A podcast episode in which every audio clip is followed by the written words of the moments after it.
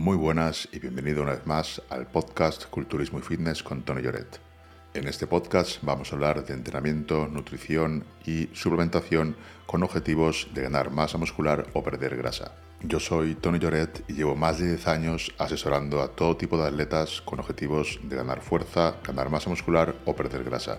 Si te interesa ese tema y quieres profundizar, tienes a tu disposición la membresía del club en la que por menos de 30 céntimos al día tienes acceso a todos mis cursos y rutinas, además de la formación del club. Es una formación de más de 100 horas en la que explico absolutamente todo lo que sé, cómo llevar tu preparación en cuanto a entrenamiento, dieta y suplementación, ya sea para ganar fuerza, masa muscular o perder grasa. Accede a todo mi contenido y a las clases semanales en directo desde www.tonyjoret.club. Y ahora vamos con el podcast de hoy. Muy buenas, bienvenido una vez más a esta sección. Soy Tony Oret, más conocido como Toyo, y formo parte del equipo de atletas de Iogenics. Aunque yo me dedico más bien a asesorar atletas, a asesorar a personas que quieren mejorar su físico, ganar masa muscular y perder grasa.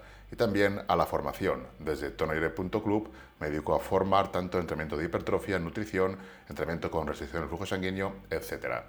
En este nuevo vídeo de esta sección Vamos a ver la hipertrofia, cómo se produce, más concretamente las fases de la hipertrofia.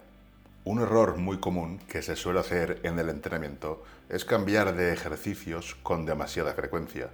No es que esté mal cambiar de ejercicios, pero hay que cambiar en el momento adecuado. Quizás cambiar con demasiada frecuencia de ejercicios no va a ser lo más eficiente. Hay que cambiarlos cuando tenemos un porqué y un motivo, cuando queremos desarrollar otras zonas del músculo o simplemente hemos llegado a un estancamiento real porque llevamos muchísimo tiempo con ese ejercicio, entonces ya no nos sirve con hacer variaciones y podríamos optar por un cambio de ejercicio.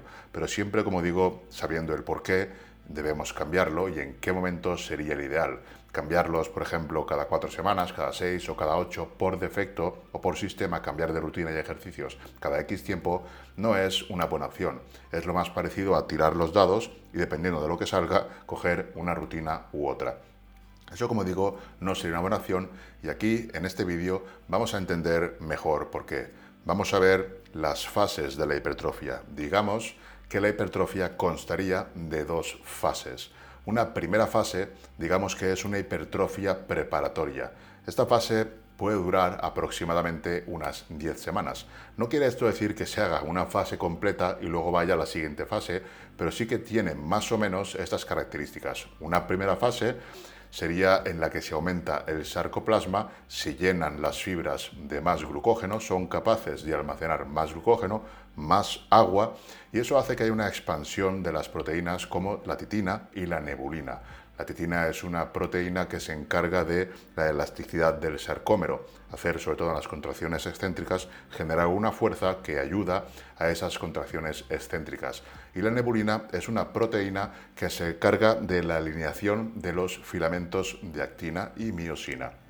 Otra cosa que sucede en esta fase preparatoria sería la translocación de los núcleos de las células satélites a la fibra muscular. Aquí lo que sucede es que las células satélites van dejando sus, núcleos en las fibras y esto va a propiciar después ese crecimiento de las propias fibras. En esta primera fase, que como digo puede durar hasta unas 10 semanas, hay una alta probabilidad de perder las ganancias en un periodo corto de ausencia de estímulo. ¿Qué significa esto? Que durante estas primeras 6-10 semanas que tú estás haciendo un estímulo, unos ejercicios, si tú de repente cambias el estímulo, vas a tener unas altas posibilidades de que pierdas estas adaptaciones que ya se estaban empezando a generar que son, digamos que, preparatorias para lo que sería la segunda fase de la hipertrofia, que sería una hipertrofia real, más consistente y que no se va a perder esa hipertrofia aunque tú dejes de repetir ese estímulo. Esta sería la hipertrofia miofibrilar.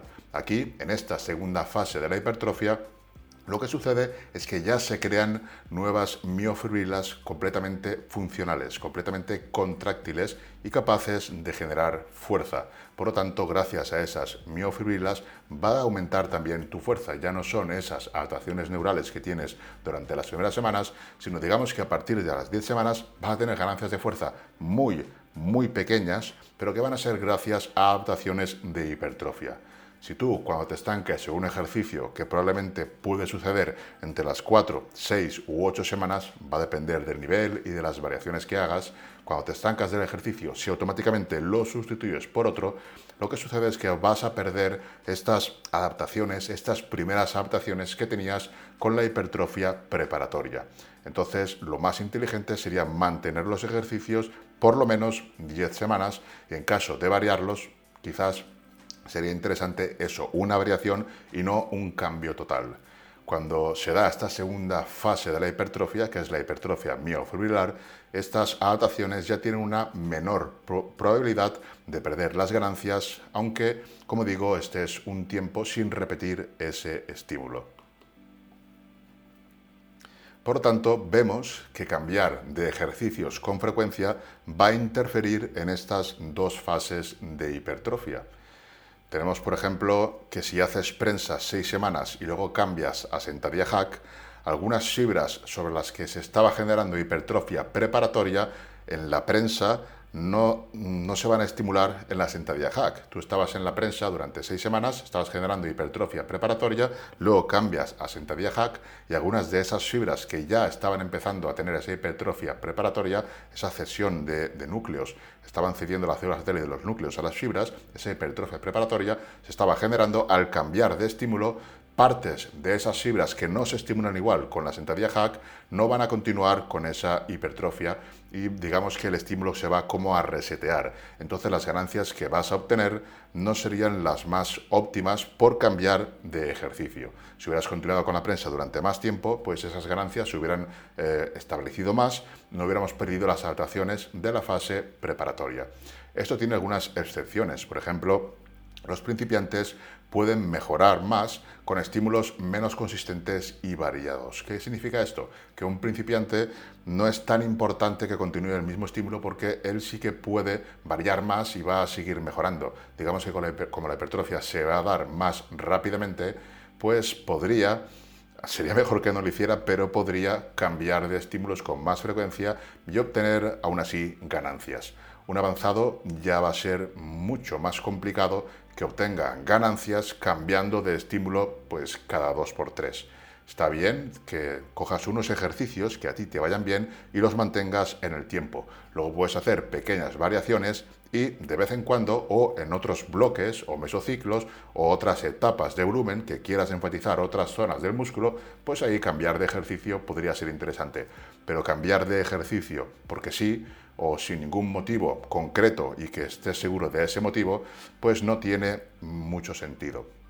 Si eres un atleta avanzado, vas a necesitar de un estímulo más consistente, más duradero en el tiempo, con una buena planificación y de lo que sería tanto los rangos de repeticiones como las cargas y también lo que serían las pequeñas variaciones dentro de ese estímulo. De esa manera pues vas a conseguir un crecimiento duradero y sostenible, no cambiar de ejercicios cada dos por tres. Obviamente si eres un usuario de fármacos pues todas estas consideraciones pues van a ser muchísimo más rápido y por ejemplo la fase preparatoria que es la fase en la que empezamos a aumentar lo que sería el sarcoplasma, la carga de glucógeno, toda esta fase preparatoria pues no va a durar 10 semanas, va a durar muchísimo menos, entonces en un atleta que use fármacos estos inconvenientes no los va a encontrar y aun haciendo las cosas mal va a seguir mejorando. Que no significa que a mí me funciona, no, no, si usas fármacos quítate de la ecuación y mm, ponte aparte porque son otras normas y otros procesos mucho más acelerados. Aún así, incluso atletas que usan fármacos se beneficiarían también de mantener más los estímulos duraderos, iguales y más mantenidos en el tiempo para consolidar esa hipertrofia. Eso ha sido todo por el vídeo de hoy, espero que te guste. Como siempre, dale like, suscríbete y nos vemos en próximos vídeos aquí en el canal de Hasta luego.